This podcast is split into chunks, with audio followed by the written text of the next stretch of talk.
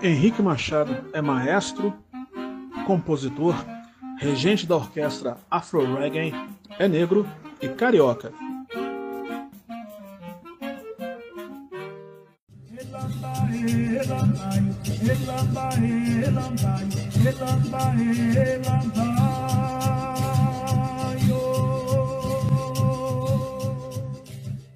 Ele é compositor, arranjador, maestro, editor e transcritor de partituras, professor de música e multiinstrumentista. Possui ensino superior completo em composição musical e mestrado em processos criativos pela Universidade Federal do Estado do Rio de Janeiro, a Unirio. Atua como maestro e arranjador da orquestra Afro Reggae desde 2007. Trabalha como professor de clarinete na Escola de Música da Rocinha e no Solar Meninos de Luz.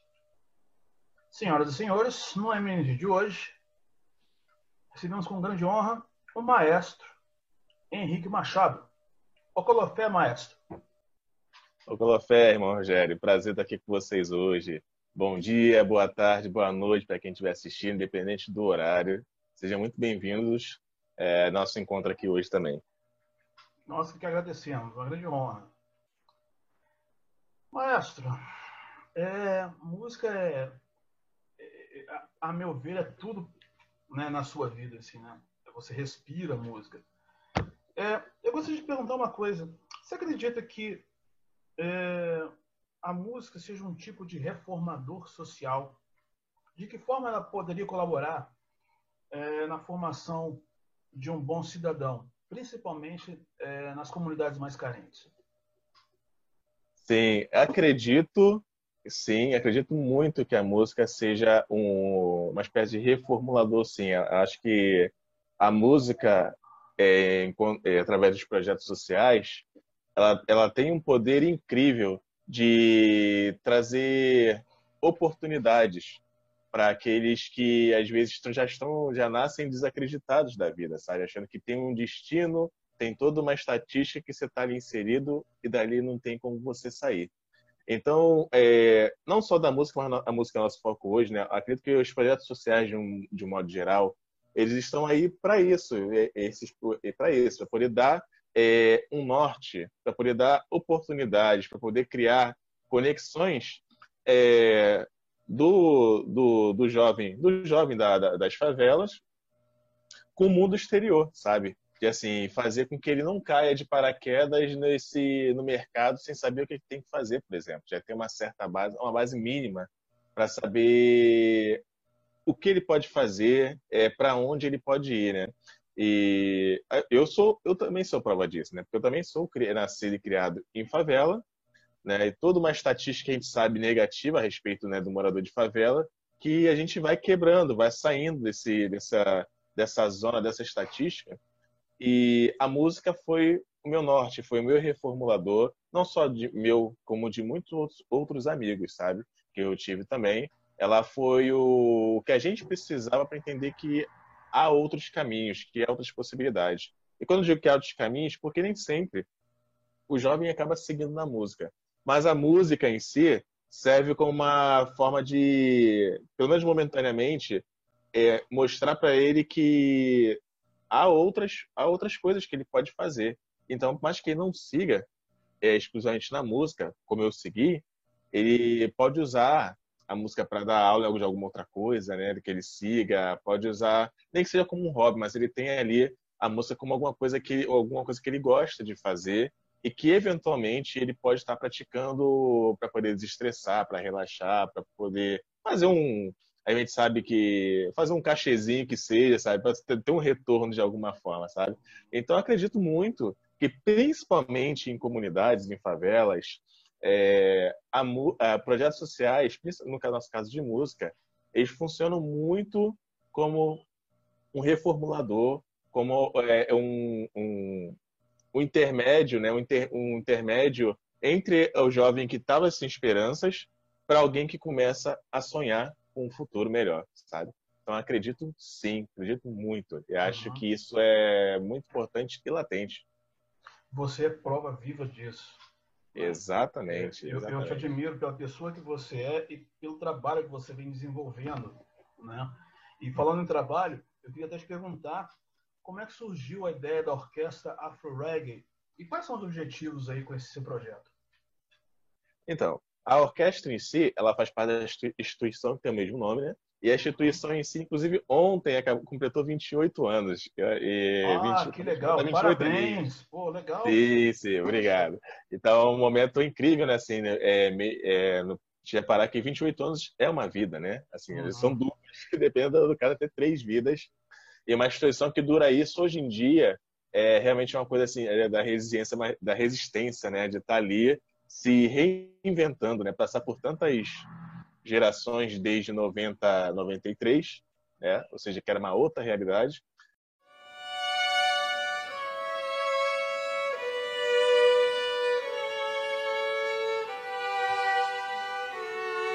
Hoje eu entendo a música como uma interpretação, como a expressão de um sentimento e uma linguagem meio que universal, porque você pode entender um sentimento que o cara tinha em 1500 e hoje em dia você toca e você consegue entender a mesma coisa.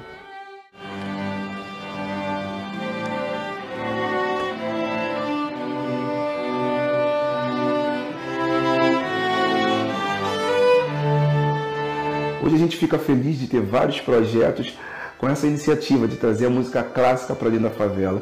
Mas há 10 anos atrás, há 15 anos atrás, tudo que era para a favela era percussão, era às vezes bateria. Então, quando a Fraí começou a trabalhar com isso, foi até de uma forma muito inovadora. uma questão de ter várias pessoas unidas de locais diferentes, com um propósito que é levar a música para as pessoas ao redor, já é uma coisa que chama muita atenção numa comunidade, que é uma coisa que a gente não costuma ver. E dentro disso, a, a instituição Afrorec tem vários, é, vários projetos de, de dança, circo, trocentos projetos. É, também tem a parte da orquestra que surgiu em mais ou menos 2008 para 2009 ali. Então, é um projeto relativamente recente, para pensar, mas também já tem sua, sua trajetória, né? Estamos falando aí já de 12, 13 anos mais ou menos. Então, é um trajeto longo que ela que vem, que vem. E aí começou com a parte da orquestra de cordas, que foi uma um grupo que, que quis fazer alguma coisa, né? Assim, se reuniu e começou é, no que a gente chama assim, no amor, né? Não tinha patrocínio, não tinha nada. Começou com o um projeto e aí viram que foi dando certo, dando certo, começaram então a captação de recursos, patrocínio, para poder manter o projeto.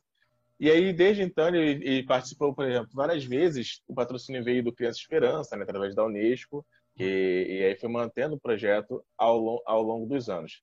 E hoje, inclusive, ele ainda é patrocinado pela, pela, pela Unesco.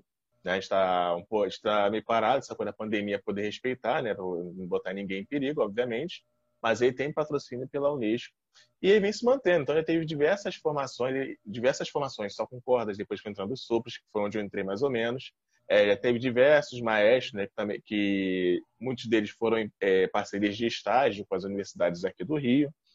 E, e o foco foi sempre trazer essa parte musical que a gente, que a gente começou a nossa reunião, essa parte musical também como meio transformador dentro da instituição, que até então já tinha a parte de dança, a parte de teatro, a parte é, outros é, outras oficinas, né? Que já, traz, já traziam essa coisa da, do, da possibilidade que a gente comentou agora há pouco na, dentro das favelas. Porque a instituição em si, a sede das oficinas, ela fica dentro de uma comunidade, fica dentro e é um ponto de referência muito importante dentro da comunidade, da comunidade Vigário Geral, é, que é onde fica a sede em si. Quando eu entrei, para o projeto como aluno ainda, a parte de música era separada, ficava na, na favela de Parada de Lucas, que é do lado. Entendeu? E é engraçado que na época é, o Afro Reggae ele dava com duas favelas que eram rivais, uma colada da outra. E, e, rivais no sentido de que tinha dia que a oficina não podia acontecer porque estava tendo guerra, sabe? Assim, entre as facções. Então era um período bem complicado e o Afro Reggae sempre se mostrou ali como um meio de unir as comunidades, sabe? Porque quando ela começou, e, e, e nesse tempo todo que teve esses 28 anos, é, já teve sede, tem a sede de Vigário Geral, já teve em Parada de Lucas, que hoje em dia tá, é, fechou para a parte de música, já teve no Complexo do Alemão, né, em, várias, em várias partes do Complexo do Alemão, que é onde eu moro atualmente. Uhum. Então, é, já teve também no Cantagalo, então, assim, só é, em várias favelas do, do Rio, porque a nossa ideia é justamente dar essa oportunidade, dar esse caminho para os jovens entenderem que dali você pode ir muito mais longe. Então é legal reparar, por exemplo, que nesses 28 anos de Afroreg e nesses 12, 13 de orquestra, muitos alunos tiveram a oportunidade de viajar a primeira vez para fora do país, por exemplo, sabe? E sem pagar absolutamente nada, por causa das parcerias, né? dos, dos, do, dos tipos de eventos é, relacionados à oficina que eles faziam parte. Então, isso é muito legal de, de, de ver o quanto isso pode transformar a vida das pessoas. Porque a gente imagina, a gente que vem da, das favelas, fala assim, quando é que eu vou viajar para fora do país? Se para viajar ele para outro estado, às vezes é muito complicado, sabe? E aí fala assim, não, você vai viajar, você vai fazer uma apresentação de, é, da sua oficina lá na França. E você não vai pagar nada por isso. Passagem está paga, é, alimentação está paga, a escala está paga. Você vai para lá para se divertir, né? Trabalhando. É.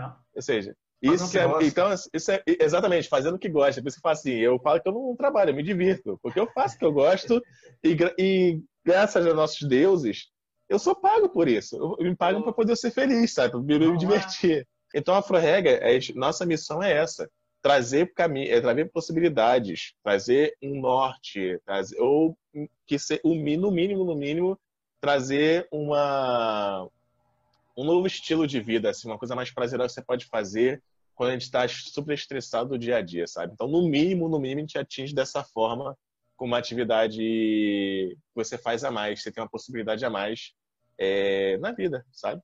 Maestro, é, você possui peças musicais publicadas por editoras alemãs, né?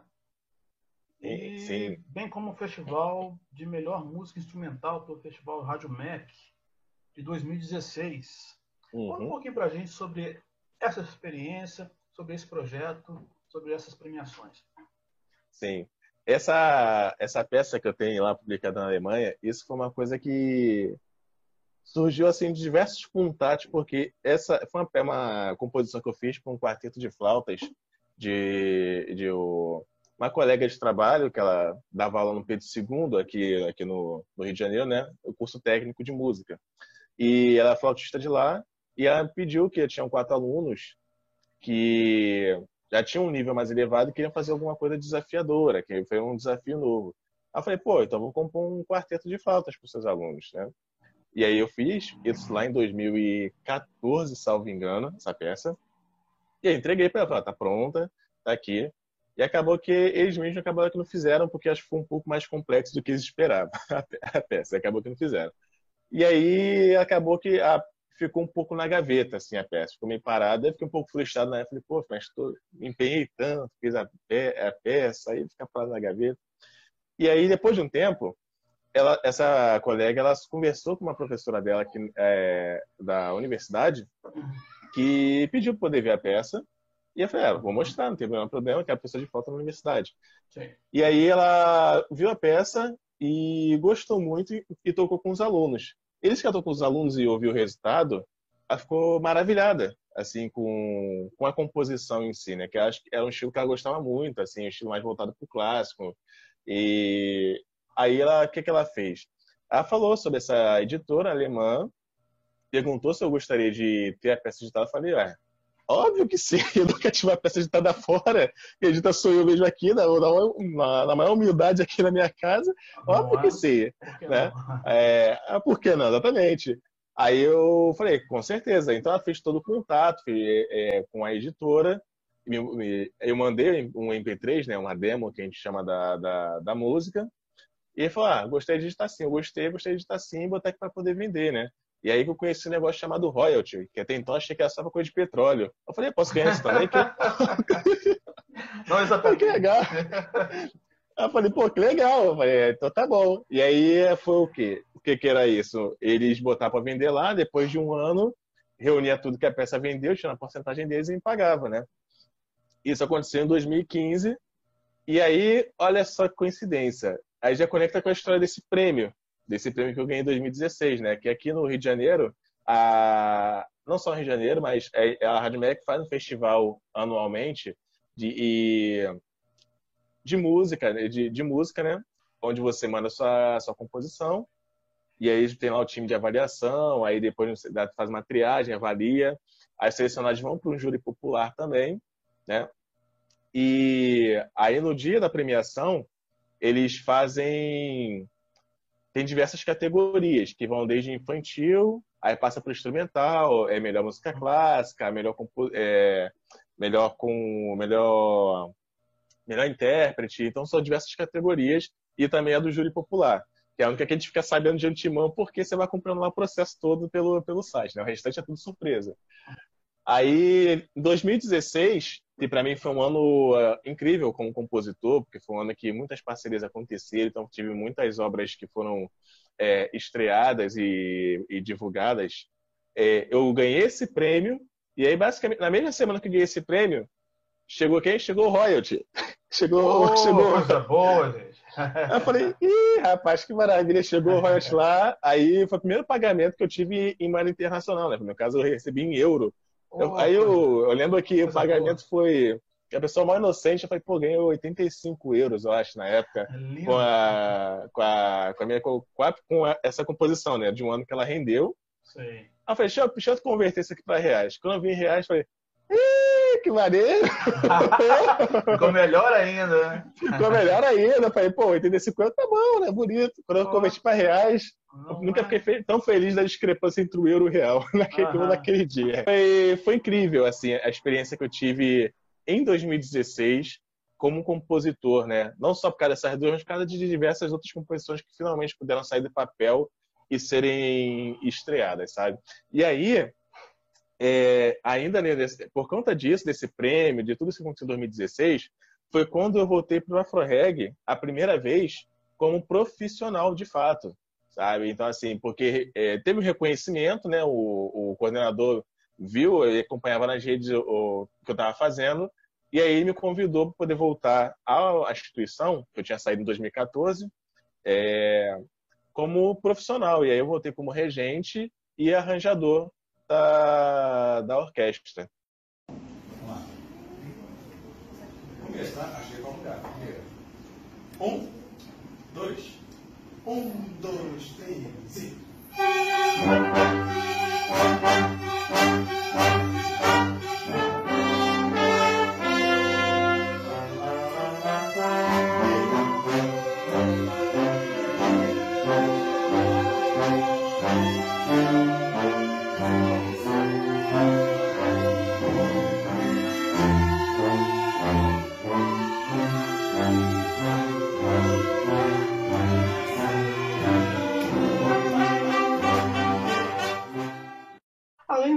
da Orquestra Afro Reggae, você atua em outros projetos sociais também, né? Sim. É, como professor de clarinete na Escola de Música da Rocinha, no Solar Minas de Luz, aí no Rio.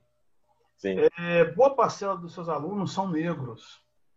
Eu queria que você me dissesse o seguinte: você acredita que esses projetos sejam formas de representatividade da comunidade negra? Seria essa uma forma é, que você encontrou de fortalecer a cultura negra na sociedade?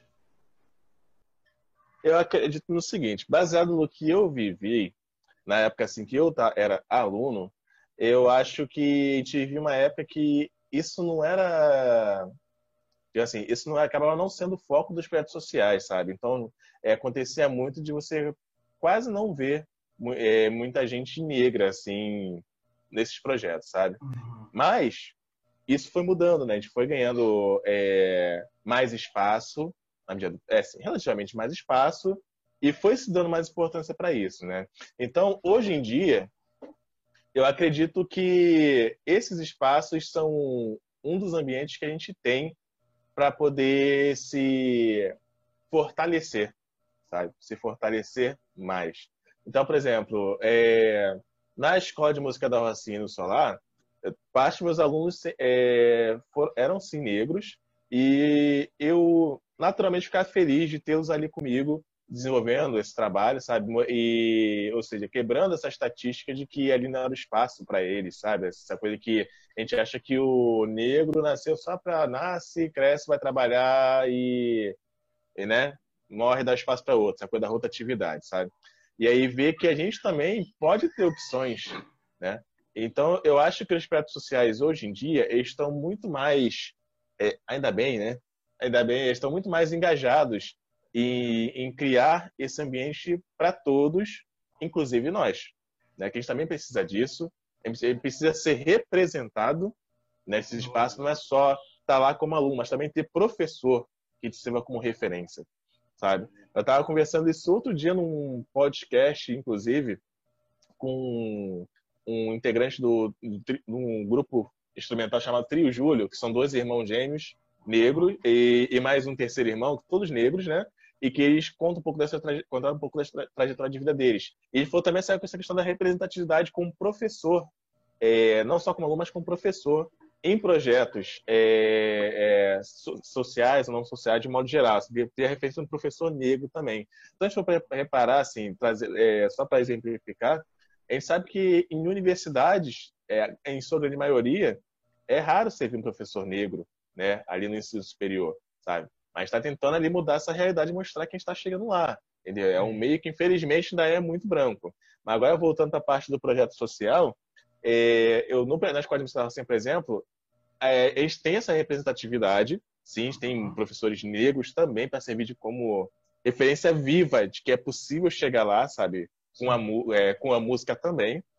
E a gente cria é, foco em criar esse ambiente. No Solar Minas de Luz também temos é, essa representatividade em todos os lados, sabe? Na coordenação, é, na, na, equipe técnica. Então, é, é eu creio que. E na Floreg, então, a gente fala que lá o que, na verdade, assim, lá é justamente o contrário, né? Até porque o, o nome já incita isso, a, a, história de vida, a história da, da instituição incita isso, não tem por que ser diferente disso, né, na prática. Então, imagino. É, então, o, eu acredito que hoje em dia esse ambiente está muito mais é, favorável e receptível para nós, para nós, nós, eu, você, nossos filhos, é, é, é, sobrinhos, todos nós temos um ambiente muito melhor do que quando eu entrei, por exemplo, na, é, no, no, lá no começo, em 2005, 2006, porque tá certo que eu não tinha essa visão, mas olhando para trás, eu via que muitos projetos que eu conhecia não tinha essa coisa de criar esse ambiente. Tipo assim, era muito. Parece, uma, não era bem essa forma, mas tipo assim, olhando para trás e pensando, a minha assim, não, todo mundo é igual, mas a gente sabe que não é bem assim, né? Todo mundo não era igual, infelizmente, na prática. Mas é meio que isso que rolava, sabe? E eu tô aí também nessa luta de mostrar que, na prática, para os alunos, para nós, que é possível viver de música, é, mesmo vindo da realidade que a gente vem, das favelas, sendo negro, sabendo que, infelizmente, a vida não é muito justa com a gente, mas que a gente está ali na luta para poder mudar, sabe? É o que eu acredito. Sempre. A música tem cor, maestro? Olha, a música, a música, eu digo que a música ela é internacional. É internacional, é interracial. Ela não, ela não, não é para ter cor no sentido de menosprezar um para o do outro. Você pode falar assim, ah, essa música é azul porque te lembra cor azul. Mas você pode falar que essa música é de branco, sabe? É assim, não deveria. Mas quem sabe que culturalmente, historicamente, é, tinha isso, né? Tinha claramente essas separações. Mas o que eu vejo hoje, principalmente no, nos âmbitos de projetos sociais, é que música não tem cor, não tem é, raça, não tem, não tem nada disso. É para você sentar fazer música com quem tiver do seu lado. Independente de vocês falam a mesma língua ou não, inclusive. Posso é. botar um japonês do meu lado. A gente pode entender nada como o outro tá falando. Mas botou a partitura, a gente vai tocar a mesma coisa e vai se entender muito bem, sabe? Uhum. Então é isso que eu acredito. Se tem cor, a cor é o azul, uma música é laranja, uma, uma música é amarelo. Uhum. Mas, fora isso, a música é para todo mundo. Maravilha. É, o senhor também é membro do projeto Pais Pretos, né? Inclusive, já entrevistei Sim. aqui o Humberto Baltar, foi uma entrevista. Grande, Humberto. É, excelente. É, a paternidade preta envolve diversos desafios, especialmente porque o homem preto não se vê nesse lugar de um pai é, presente, um pai que possa suprir as necessidades da sua família, principalmente por uma questão de representatividade, né? Né? Fala um pouquinho pra gente desse projeto aí. Então, o Pais Pretos é um projeto que eu acho particularmente incrível. Incrível no sentido de que cada dia que eu entro naquele grupo, eu aprendo uma coisa nova com o pessoal. Porque ali a gente não tem distinção de quem sabe mais ou quem sabe menos. Ali todo mundo é pai e é isso que conecta a gente, sabe? Então, eu entrei nesse grupo muito por acaso, porque a minha companheira, Joyce Alves, ela fazia parte do grupo de mães, mães pretas, e aí me falou que tinha esse grupo. Assim que nosso filho nasceu, eu falei, pô, eu nunca fui pai, então, assim, ter, ter conhecimento é bom, né? Sempre bem-vindo. Ah, e aí eu falei, pô, então me indica poder entrar, pega o link lá, poder entrar no grupo. E aí foi com esse. Entrei meio tímido assim, né? Fui tentando conhecer o... quem era a galera que tava ali. E aí fui aprendendo muito. E, aquela... e aí, inclusive, não só aprendendo o que é paternidade, inclusive aprendendo sobre mim. E eu, como homem preto, que até então a gente sabe que muitos de nós acabam cegos, né? Pela, pelo, pelo meio que vivem. E eu era uma pessoa que era, que era cega no meio que vivia, porque eu sou compositor, sou formado em composição e que é um meio que historicamente, infelizmente, é muito rodeado, é, pensando somente ali no, na música que vem do lá da Europa, né, música música europeia, música assim, é muito rodeado por brancos. Você quase não vê preto como compositor, sabe? E eu passei muito tempo assim na faculdade, é, inclusive porque meu único colega de composição era um rapaz branco. E eu passei metade do meu curso sem ter um colega preto na área de composição. Assim, ó, não tinha preto na, na, na, faculdade, tinha, mas tinha licenciatura por quê? Licenciatura é o meio que você faz para ter um retorno mais rápido com música. Você vai virar professor e você tem um retorno mais rápido com música. Eu falei assim, não, eu quero viver de composição que é que eu gosto, eu gosto de compor. Não vou fazer licenciatura que eu não quero é, dar aula em sala de aula, porque é uma coisa que eu não vejo para mim. Eu gosto de compor, eu gosto de escrever para outras pessoas tocarem. E aí, essa escolha me fez entrar, é, me fez entrar nesse grupo mais seleto onde eu, não tinha quase referência nenhuma é, de um compositor negro, sabe? Então você fala assim, ah, é, que compositor negro você estudou na, fa na faculdade? Estou pensando na música clássica, eu te dizer, não me lembro de ter estudado nenhum, sabe? É, isso não só a música clássica, mas com, em outras áreas também, né? Música, é, ou filosofia, por exemplo, né? A maioria dos grandes filósofos estudados na universidade são é, filósofos, filósofos brancos. Exa exatamente, é? a gente tem essa carência. É, na, na, na, se for pensar, não, é, como o falou, né? Nas letras, arte, de modo geral, em muitas áreas, se a história é referência, geralmente carece de uma referência negra. Sem assim, dúvida. de um intelectual negro, né? Alguém que te usa assim, nossa, esse aqui é o intelectual que a gente vai usar como referência. Geralmente não é negro, sabe? E isso. Mas até então eu era cego com isso. Eu falei assim, não, foi a minha composição, tudo certo. Eu era cego no sentido assim, de quase, não cheguei a falar isso, mas quase dizer assim, não, são todos iguais, não tem essas coisas não. Mas eu lembro que teve uma experiência que me mudou antes de entrar no grupo, e aí o grupo só ressaltou isso e eu comecei a, a me entender mais como homem negro, que foi um dia, único dia, eu lembro, né, em 2014, na época da Copa, o único dia que eu me senti à vontade, assim, eu estava em casa, eu que fazer uma aula de piano, né, que foi um dia de jogo do Brasil, mas eu marquei uma aula de piano com a minha professora, na Unirio. E eu morava na Zona Norte, né? Eu moro até hoje na Zona Norte do Rio. E aí eu falei, pô, hoje, é, hoje não, não vou trabalhar, não vou nada, eu vou só fazer minha aula. E eu resolvi ir de bermuda e chinelo para a Zona Sul do Rio. Ainda eu me arrependo até hoje. Ipanema ou, ou pois é, é, eu fui ali, é, eu me arrependo até hoje disso, porque onde eu olhava, onde eu andava, esse tinha que ter alguém me olhando, parece que eu ia roubar alguém, sabe? E, e, isso me fez muito mal. Eu lembro que nesse dia, e que, o que acontece? Eu saía da Urca e atravessava o shopping Rio Sul, pegava ônibus na frente do shopping. Uhum. Eu entrei no shopping, nossa, eu, parece que todo mundo me olhava assim, e vai roubar, sabe? Assim, vai roubar alguém em algum momento. Eu me senti muito mal de entrar no shopping naquele dia. E eu falo pra minha companheira, eu falo quando conto essa história, que o único lugar que eu me senti bem naquele dia foi no banheiro do shopping. Que eu parei para poder pensar, refletir. Eu falei, gente, o que está acontecendo? O que, que eu fiz de errado, sabe? Para estar tá sendo olhado dessa forma. Porque assim, é aquele olhar que, tipo assim, não tá te olhando encarando, sabe? Te olhando de rabo de olho, que é pior. Tipo assim, tá desconfiando que você vai fazer alguma coisa. E desde então, nunca mais apareci na Zona Sul de bermuda chinelo. Nunca mais. Nunca mais. Inclusive, depois de muitos anos, eu fui fazer um trabalho para um. Tinha um aluno que morava na Urca, lá para dentro da Urca, né? e eu fazia o trabalho de harmonizar as, as, músicas que ele tinha. Uma vez ele me perguntou é, que que era é, que que era ser eu e eu não entendi essa pergunta dele. Eu falei, o que você quer dizer com isso? Eu falei, não, o que, que é ser você? O que, que é ser o Henrique? Assim, no sentido assim, mais de o que, que é ser um, um homem negro? Ele é branco. Branco de sobrenome, de sobrenome estrangeiro, sabe? Nesse sentido. Então não sabe o que é minha realidade, sabe? Mora, tipo, na ponta da Urca. Que é um, tipo, bairro nobre, o nobre tá na ponta nobre da parada que já é nobre, sabe? Uhum. É... E aí eu falei pra ele, cara, ser eu é ter que andar o tempo todo de, de sapato e de estar totalmente arrumado para poder ser visto minimamente como você é visto de bermuda e chinelo. Ele nunca mais me perguntou aquilo. Eu acho que ele entendeu o que eu quis dizer. Com essa disparidade, né, das realidades, sabe? Infelizmente já, já faleceu, assim que Deus o tenha. Ele faleceu muito cedo, coitado. Tinha um futuro incrível.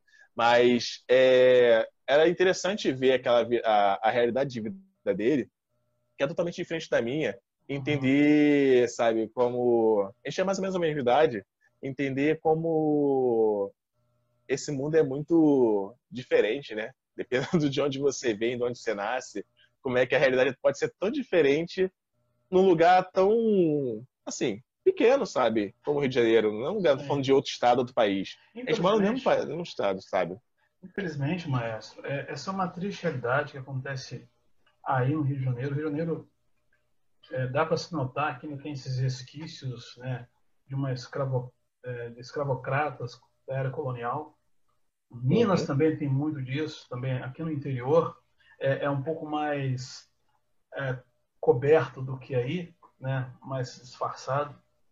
Mas enfim, projetos como Afro Reggae, né, à sua disposição em ensinar os pequenos novas, é, em conjunto com a nossa divulgação aqui no MNG, né, uhum. e outras, outros movimentos, como Países Pretos presentes, por exemplo, a gente pode fazer uma diferença.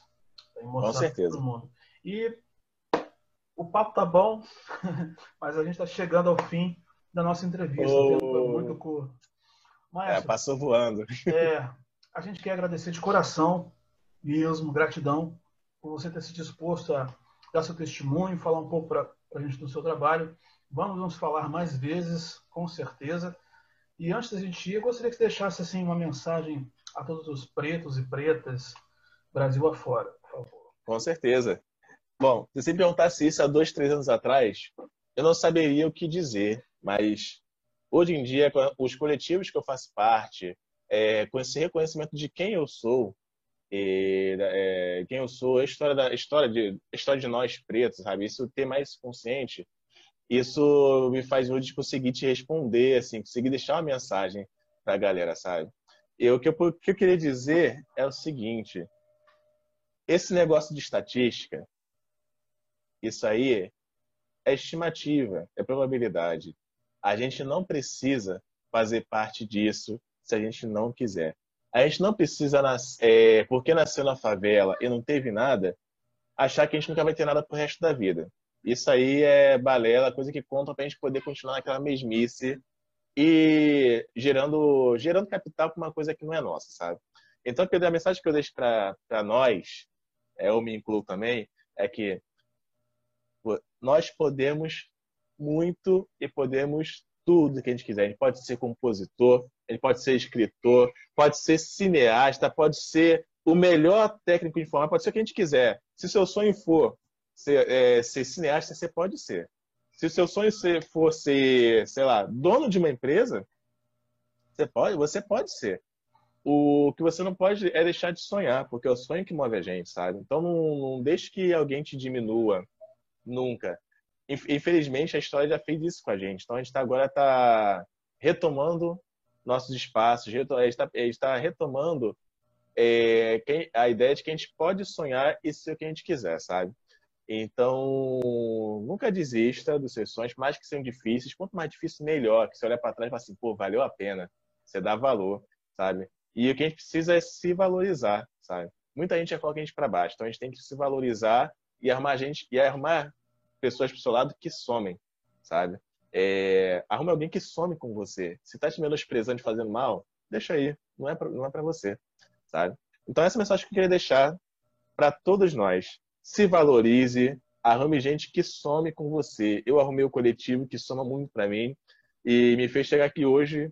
É, outras coisas que eu chegar aqui hoje, tá conversando aqui com esse, esse, rapaz incrível que é o Rogério. Tive o prazer de conhecer, tá com ela, tendo esse papo maravilhoso hoje também, sabe? E acredito que eu, Rogério e muitos outros colegas, a gente só está aqui porque a gente sonhou e, esses, e os sonhos nos movimentaram. Porque se a gente não sonha, a gente não sai do lugar. Sabe? Então sonhe bastante, sonhe bastante e fale assim, um dia eu vou chegar lá. Um dia você vai chegar. E vai valer a pena olhar para trás e ver todo o caminho que você percorreu para chegar até ali. Acho que é essa a mensagem. Muito bem. Maestro Henrique Machado, diretamente do Complexo do Alemão, Rio de Janeiro. É prova de um Brasil negro que dá muito certo.